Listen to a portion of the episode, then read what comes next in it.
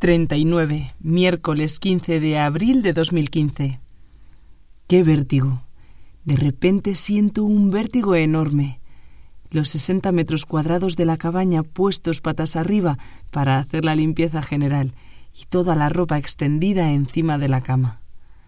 Voy a sacar la mecedora a la terraza y me voy a sentar un momento a descansar y a grabarme un rato. Ya me iba a ir sin grabar nada, sin contarme a mí misma que me voy. Pues no, mira, un momento de pausa y de reflexión me va a venir bien. A ver si así consigo que se me pase la sensación de vértigo. Mis cosas, mi vida aquí, desmontarla así de repente. Vale, no tan de repente, pero llevar un tiempo sabiéndolo no quita que esta mañana estuviese todo dentro del armario y que ahora esté encima de la cama, esperando para ser metido en la maleta.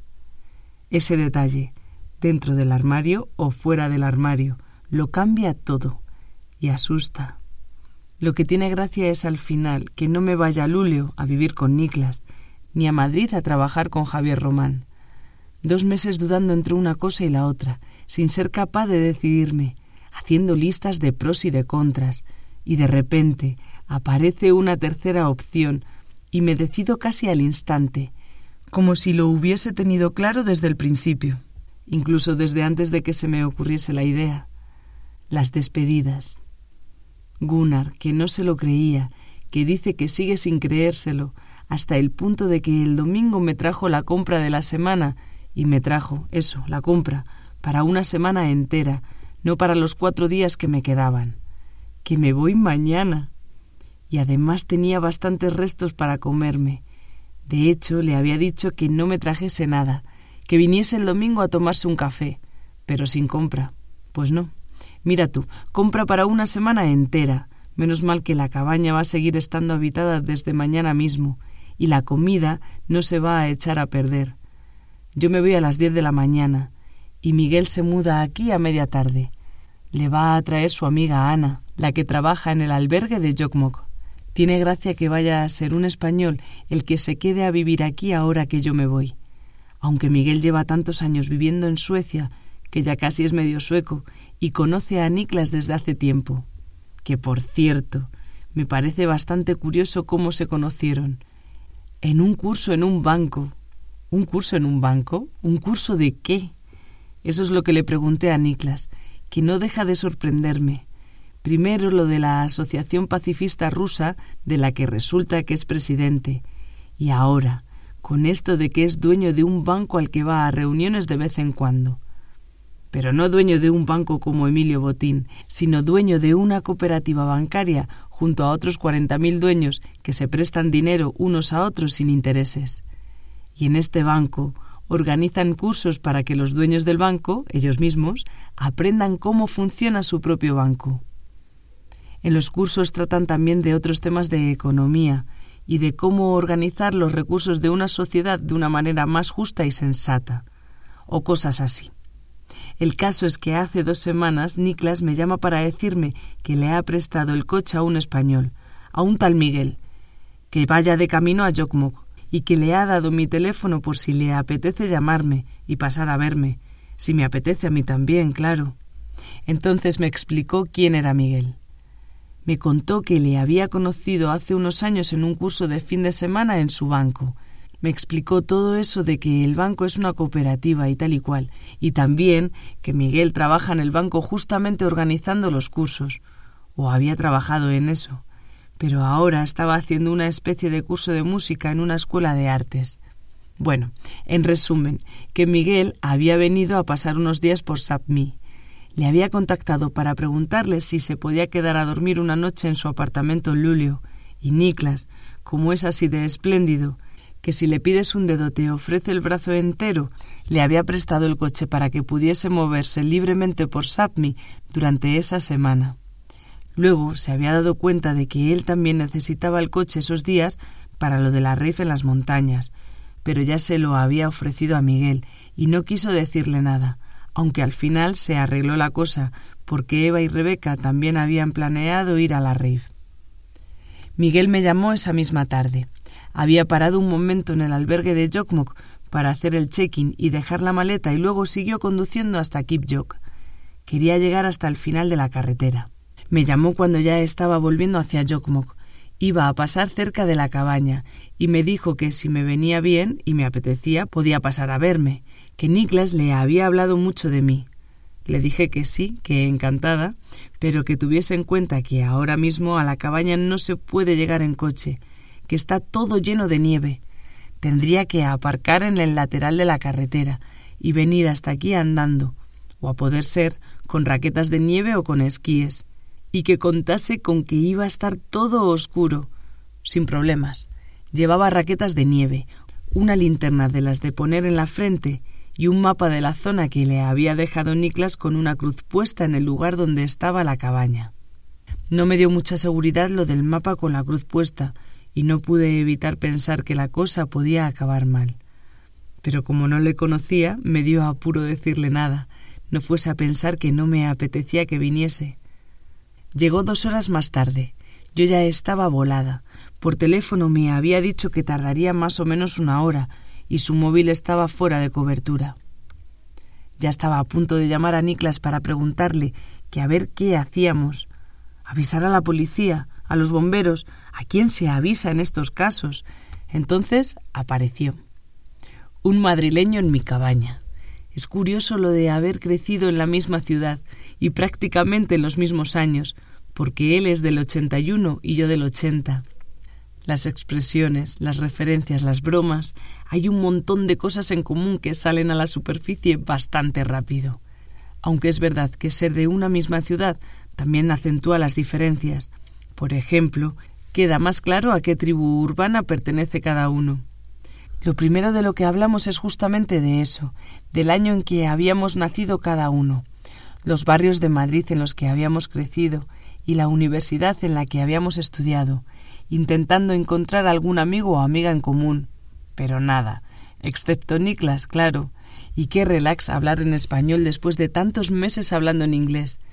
Es verdad que he hablado en español con Saúl, pero su español es tan diferente, tan como de estar hablando con Don Quijote, que no puedo evitar estar un poco en tensión al hablar con él. Por un lado para entender lo que dice y por otro para no decir cosas demasiado modernas o complicadas para él. Con Miguel la cosa fue mucho más fluida. Después de que se hubiese quitado todas las capas de ropa de abrigo que llevaba, nos sentamos a tomar un café, y me contó un poco qué es lo que estaba haciendo por Jokmok, aunque me dio la impresión de que no lo tiene muy claro. Estaba buscando un lugar tranquilo y bonito donde algún día poder instalarse un tiempo para escribir una novela. Una novela en la que había estado trabajando unos cuantos años, pero que no terminaba de arrancar del todo, más que nada porque no paraba de entretenerse con otras cosas en lugar de sentarse de una vez a escribir y punto. Había estado trabajando varios años en la cooperativa bancaria donde había conocido a Niklas, y cuando por fin se decidió a pedir una excedencia de un año para escribir, en lugar de hacer eso, ponerse a escribir, en el último momento solicitó plaza en un curso de música de un año en una especie de escuela de artes para adultos. Y le dieron la plaza. El plan era hacer las dos cosas a la vez, el curso de música y escribir la novela. Ah, más una tercera cosa, un máster en filosofía de la ciencia por la UNED, que tenía empezado y que quería terminar para luego poder hacer un doctorado. Demasiado, ¿no? Al menos a mí me estaba estresando solo de imaginármelo. Y a él también. O eso me dijo. Lo de venirse una semana a Sapmi además de para encontrar un lugar apropiado para escribir, era también para ordenar las ideas. Quizás era el momento de dedicarse por primera vez en su vida a escribir y nada más que a escribir. El momento de dejarse de ochenta proyectos simultáneos y centrarse en una sola cosa. Yo le conté también mi historia, mis dudas. Sí, se podía decir que yo también había venido a ordenar las ideas a Sapmi, solo que para mí no había sido solo cosa de una semana, sino que iba ya por los nueve meses. Aunque dio la casualidad de que cuando vino Miguel de visita, yo acababa de aclararme, de salir de dudas. Llevaba ya unos días con las ideas claras. Había pasado el fin de semana con Niklas en Lulio, y según llegué a casa el viernes por la tarde, le había soltado esa noticia que se me estaba haciendo una bola dentro y que me costaba tanto decirle. Que había decidido marcharme. Y no a Madrid a trabajar con el ex compañero de trabajo del que ya le había hablado, sino a Sobradillo. De repente lo había visto clarísimo, tan claro que me parecía inverosímil como no se me había ocurrido antes. Quería irme a Sobradillo, a pasarme una temporada con Inés y con mi sobrina, que acababa de nacer, a pasear por las arribes ahora que he descubierto que me gusta pasear, y sobre todo a meterle mano al libro de papá, que según él lo había dejado prácticamente terminado, pero que si nadie se ponía a trabajar con ello, se iba a quedar así para siempre, sin terminar y sin publicar, completamente olvidado.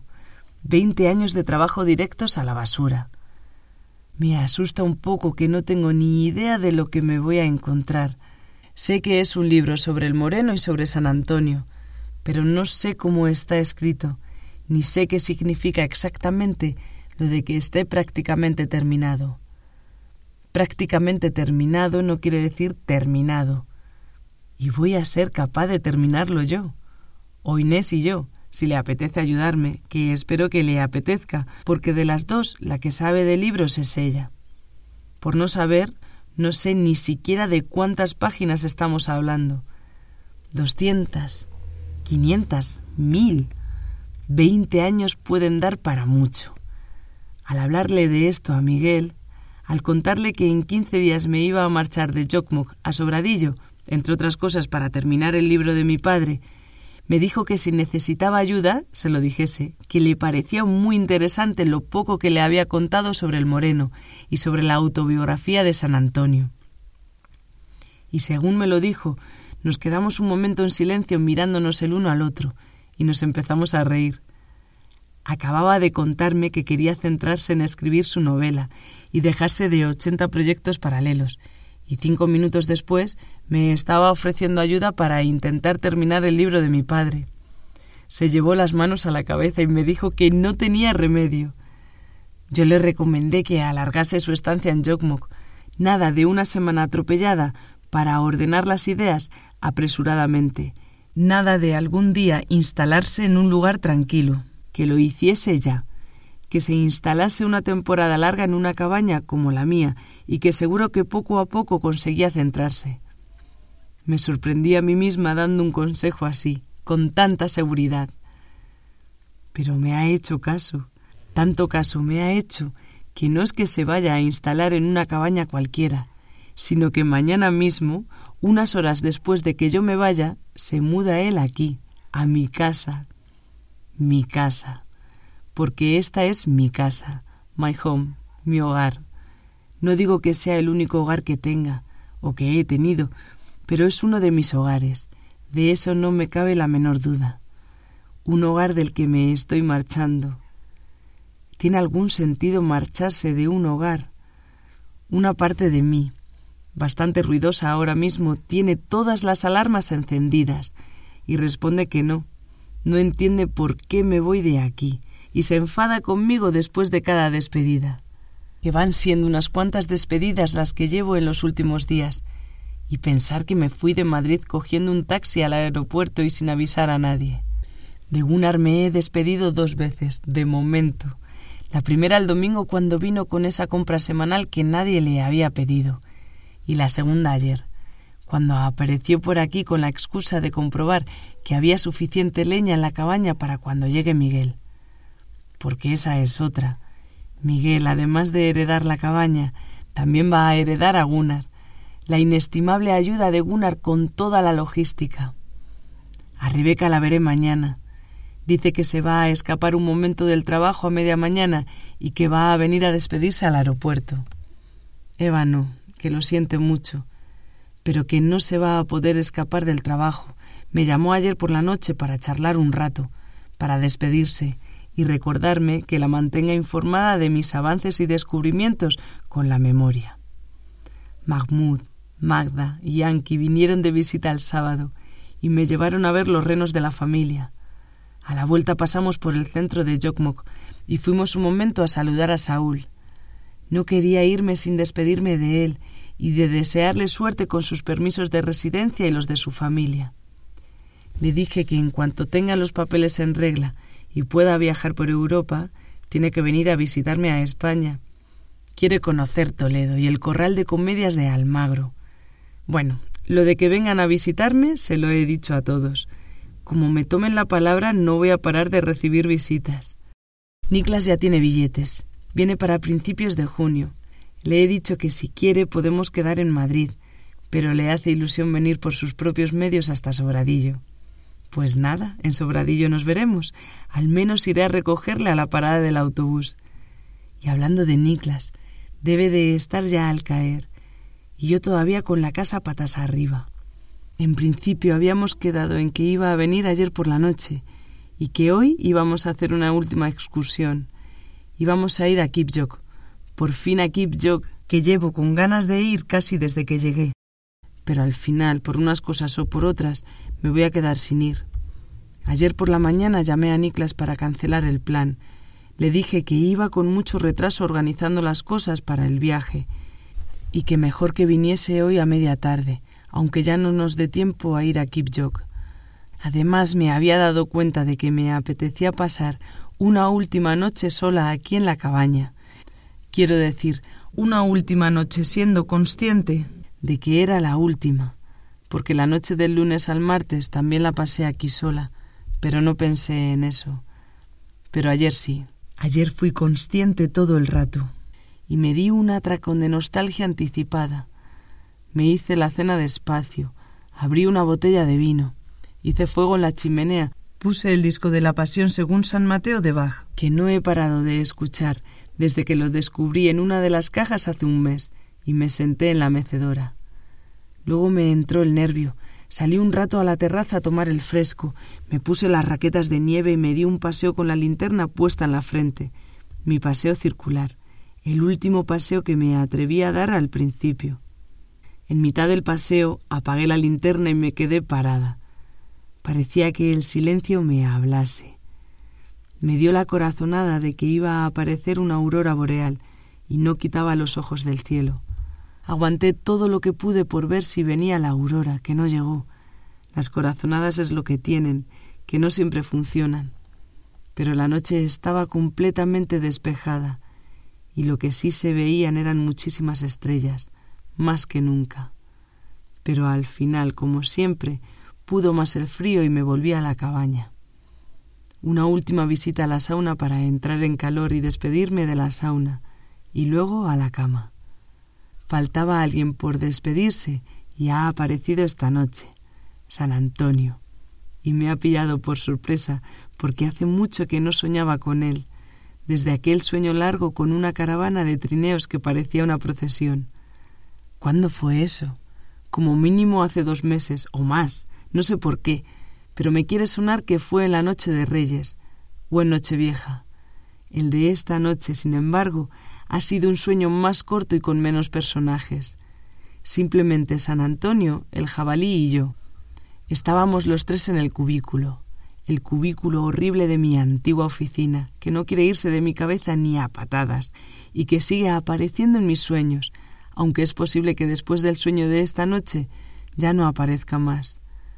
Estábamos los tres sentados, cada uno en una silla, incluso el jabalí estaba sentado, sentado y arreglado un jabalí con traje, corbata y gafas de pasta. San Antonio, sin embargo, llevaba su túnica de siempre, y yo iba vestida de sami, tal cual, con una colsami como la que llevaba puesta Magda el sábado cuando fuimos a ver los renos de su familia. No recuerdo que hayamos cruzado una palabra en todo el sueño. Estábamos los tres sentados, en silencio, mirándonos a los ojos como esperando a que pasase algo y de repente el reloj de la pared se ha caído al suelo y se ha roto en mil pedazos, literalmente en mil pedazos. He visto los mil pedazos, los he contado al instante. Totalmente ilógico, porque si un reloj de esos de pared de Ikea se cae al suelo, no se rompe en mil pedazos, como mucho en dos o tres. Pero ¿qué saben los sueños de lógica? La caída del reloj ha puesto el sueño en movimiento. El jabalí se ha bajado de la silla de un salto, se ha quitado la ropa a mordiscos, se la ha comido y cuando ha terminado con su ropa se ha puesto a comerse el techo del cubículo. Mientras tanto, San Antonio se ha puesto de pie y me ha tendido la mano. Yo me he puesto también de pie y se la he cogido. Era verdaderamente la mano de un anciano de noventa y cinco años, o de mil ochocientos años. Agarrados de la mano, nos hemos puesto en el centro de la habitación y hemos mirado hacia arriba. Ya casi no quedaba nada del techo del cubículo, apenas una esquina que el jabalí estaba comiéndose con ansia. Y como ya no había techo, podíamos ver el cielo, un cielo estrellado como el que acababa de ver antes de meterme en la cama. Y la aurora, la aurora boreal de la corazonada, verde, azul, roja, violeta y amarilla. Mi Colt Sammy parecía tener vida propia ante la presencia de la aurora. Se movía y me hacía moverme a mí. Una especie de baile que acabé contagiándole a San Antonio a través de la mano que teníamos cogida. Bailábamos al ritmo de mi Colt, que a su vez se movía al ritmo de la aurora, y mientras tanto el jabalí seguía lo suyo. Había terminado con el techo del cubículo y ahora se estaba comiendo las paredes, cada vez más rápido una pared, dos, tres, cuatro paredes. Cuando me quise dar cuenta ya no le quedaban paredes al cubículo y estábamos en mitad de la noche bailando bajo una aurora boreal en las arribes del Duero, más concretamente en la desembocadura del Águeda en el Duero. Todavía quedaba el suelo y los muebles del cubículo, pero el hambre del jabalí no tenía fin. Se lo comió todo y al terminar nos miró y salió corriendo hacia el río. Antonio apretó mi mano Luego la soltó y se fue detrás del jabalí. Entonces me desperté, por un lado sintiéndome muy sola, pero por otro lado pensando en que me había librado del cubículo para siempre. Y quizás sea cierto. Tengo ganas de que llegue Niklas y de contarle el sueño. Él también está bastante harto de su oficina, aunque la suya no sea ningún cubículo, sino un despacho con un ventanal con vistas al mar. Pero dice que le da lo mismo, que lo que mira ocho horas al día no es el mar ni el horizonte, sino la pantalla del ordenador. De quien no me ha dado tiempo a despedirme es de Miguel, a no ser que mañana paremos un momento en el albergue de Jokmok cuando vayamos de camino a Lulio, que a lo mejor es buena idea, y así le damos en mano la llave de la cabaña, aunque Niklas diga que da igual, que se puede dejar la puerta abierta y la llave dentro. Muy fuerte que haya sido yo quien le haya convencido para quedarse en Jokmok. Espero que no se arrepienta. Bueno, y si se arrepiente, cambiará de plan y se irá a seguir dando tumbos por ahí. Porque es verdad que la decisión de quedarse la tomó muy rápido. Entre la primera vez que estuvo aquí y la segunda creo que no pasaron ni tres días. A ver, la primera vez que vino por aquí fue un día entre semana. Venga, va. Voy a usar un momento esta memoria autobiográfica altamente superior que tengo, que no se diga. Sí, la primera visita de Miguel fue un miércoles, hace exactamente dos semanas. Se nos hizo tarde charlando y se quedó a dormir en el sofá del salón. A la mañana siguiente desayunamos juntos y él se fue para el centro de Jokmok, al albergue. Nos despedimos deseándonos buena suerte con nuestros respectivos planes, y yo pensé que ya no le volvería a ver. Pero qué digo tres días, al día siguiente, el viernes por la tarde, ya le tenía de vuelta en la cabaña. Esta vez vino con Niklas, Eva y Rebeca. Venían a recogerme para ir todos juntos a la rave de las montañas. Al final resultó que todos querían ir a la rave, incluido Miguel, y yo también.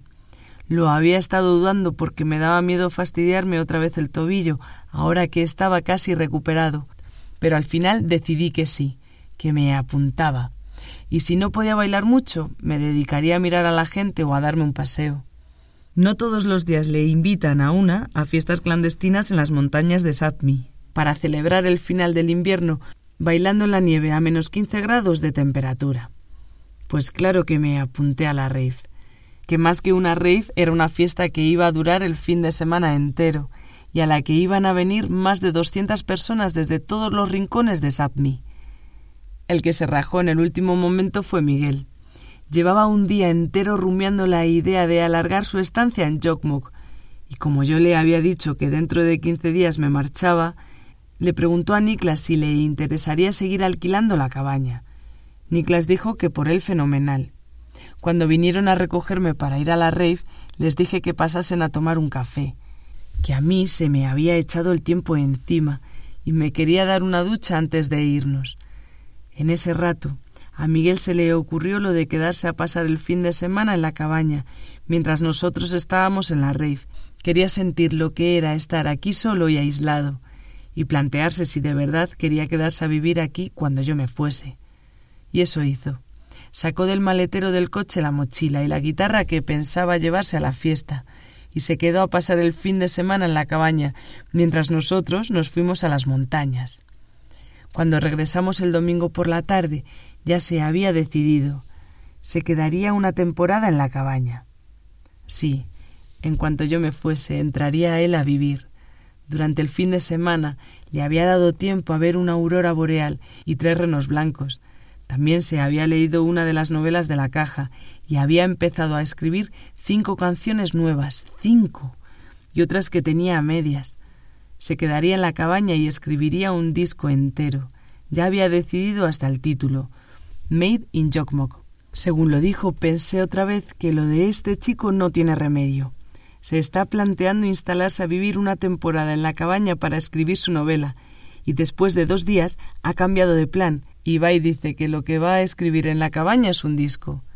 Y se lo dije. Como ya habíamos hablado del tema el otro día, tuve la confianza de decírselo, y me alegro de haberlo hecho. Me alegro de poco a poco ir perdiendo el miedo a dar mi opinión sobre las cosas. Le pregunté si ya se había olvidado el proyecto de la novela, y me miró como si fuese un niño al que han pillado metiendo el dedo en el bote de nocilla. Reconoció que se le iba la pinza, que de verdad necesitaba parar unos meses en la cabaña y calmarse un poco. Pero con la novela iba en serio. No era algo que se le hubiese ocurrido así de repente en un fin de semana, como lo del disco de Made in Jokmok. Quería escribirla y quería escribirla con calma y con mimo. Hasta entonces no le había preguntado de qué se iba a tratar la novela. A lo mejor no tenía ganas de hablar de eso. Al final me animé y le pregunté. Y si no le apetecía, pues que no me contase. Pero todo lo contrario. Le gustaba hablar del argumento, para aclararse el mismo. Uno de los temas centrales, mira por dónde, era el mundo de las grandes empresas, la competitividad, el estrés laboral, lo absurdo de la mitad de las tareas que realiza la gente en las oficinas de medio mundo, mandándose correos electrónicos de un lado para otro, haciendo planes estratégicos de mejora, proyectando formularios de evaluación. Me enseñó un libro que acababan de publicar hace dos meses y que ya le había dado tiempo a leerse dos veces, de Utopia of Rules, que hablaba de esas cosas y que me recomendaba leer en plan preventivo, por si me volvían a dar las ganas de trabajar para una gran empresa como la que yo le había contado que había estado. Había empezado a escribir la novela, pero todavía estaba principalmente en fase de documentación, leyendo libros, artículos, viendo documentales. Quizás ese era el problema, que se estaba documentando demasiado, y por eso no terminaba de arrancar. Yo no pude evitar pensar en mi padre y en los veinte años que se había pasado trabajando en su proyecto. Entonces, no sé cómo, y sin pensarlo dos veces, se me ocurrió decirle que si quería, podía quedarse con mis grabaciones, que a lo mejor le podían servir de inspiración en esa fase de documentación. Una descripción en primera persona de alguien que no sabe manejar los tiempos en su trabajo y en su vida, y que de tanto acelerar acaba por estrellarse contra un muro porque así, a bote pronto, me da la impresión de que la mitad de las grabaciones tratan de San Antonio. La verdad es que ahora, si soy sincera conmigo misma, me arrepiento un poco de haberle ofrecido las grabaciones a Miguel. Todavía estoy a tiempo de echarme para atrás. Puedo decirle que al final me ha dado a apuro. Pero hay una parte de mí que me dice que sea valiente y que se las dé, que dárselas es una manera de pasar página y de perder el miedo a contar cómo me siento por dentro. No digo que quiero vivir de una manera más transparente, pues voy a demostrarlo con un acto de transparencia radical, dejándole mis intimidades a alguien que acabo de conocer y que además dice que es escritor. Sé que no va a pasar, pero voy a ponerme en lo peor, Voy a imaginarme que de repente dentro de dos o tres años me entero de que en lugar de inspirarse un poco, Lo que ha hecho Miguel es publicar un libro con todos mis monólogos, del primero al último, y sin saltarse una coma. Me moriría de vergüenza. Sí, me moriría de vergüenza. Pero después de ese momento de vergüenza ya habría pasado lo peor. Sería una manera rápida y práctica para que la gente que me conoce sepa qué es lo que pienso de las cosas. Así que, Miguel, si estás escuchando ahora mismo, si ya has escuchado todos los monólogos anteriores y si te está pasando por la cabeza la idea canalla de publicarlos, no te cortes, hazlo, que te perdono de antemano. Mira, ya te he perdonado, aunque supongo que no lo harás. Me imagino que como mucho cogerás alguna idea. Es así como hacéis los novelistas, ¿no? Inspiraros un poco por aquí y otro poco por allá. Lo bueno de dejarle las grabaciones a Miguel es que así no me las llevo conmigo. Prefiero irme de aquí ligera de equipaje, sin todas esas palabras que he ido acumulando durante estos meses. Son palabras dichas en Jokmok, y en Jokmok se van a quedar. Cuando acabe esta grabación, dejaré las tarjetas de memoria encima de la mesa de la cocina para que las vea Miguel cuando llegue mañana. Y a ver si voy terminando ya de grabar, que se me está haciendo tarde y voy retrasada con el empaquetado y la limpieza.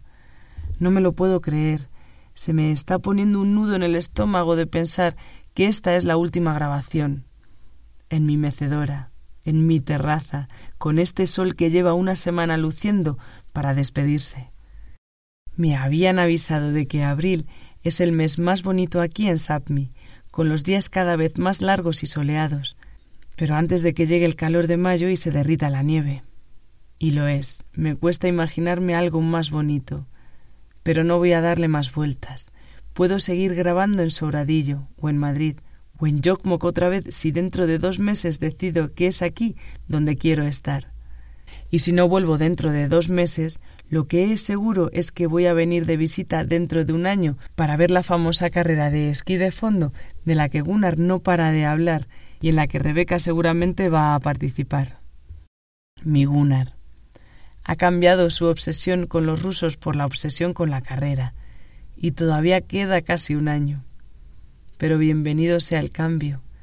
Me ha contado veinte veces la historia, los dos samis de la zona de Jokmok que participaron en una expedición a Groenlandia a finales del siglo XIX y que recorrieron 460 kilómetros en 57 horas para dar cuenta de lo que había en esa zona del interior de Groenlandia, hasta entonces completamente desconocida. Cuando regresaron a Jokmok, les acusaron de mentir. Era imposible recorrer esa distancia en ese tiempo simplemente con unos esquíes. Entonces se organizó una carrera de 220 kilómetros, ida y vuelta de Jokmok a Kipjok para ver en cuánto tiempo eran capaces de hacerla. El ganador, uno de los dos samis que habían vuelto de Groenlandia, recorrió la distancia en 21 horas y 22 minutos. Entonces les creyeron. La carrera fue en 1884 y desde entonces no se ha vuelto a organizar. Hasta ahora, que han empezado a planear una nueva edición para la primavera que viene y ya han puesto una fecha y todo, 10 de abril de 2016. Así que aquí estaré, animando a Rebeca, y aprovecharé por fin para ir a Kipjok. Jokmok, 20 de abril de 2015. Madrid, 30 de octubre de 2016. Miguel Ganzo Mateo. Esas son las fechas y los lugares del comienzo y del final de la escritura de la novela, al menos tal y como aparece en la última página de la primera edición en papel y Miguel Ganzo Mateo soy yo, el autor de la novela. En cuanto al audiolibro, ha sido grabado en Madrid entre el 20 de octubre del 2020 y el 20 de octubre del 2021, narrado en su totalidad por Sofía Cano. Y queremos terminar con un agradecimiento especial a Ernesto Ramírez por su apoyo en sacar adelante este proyecto.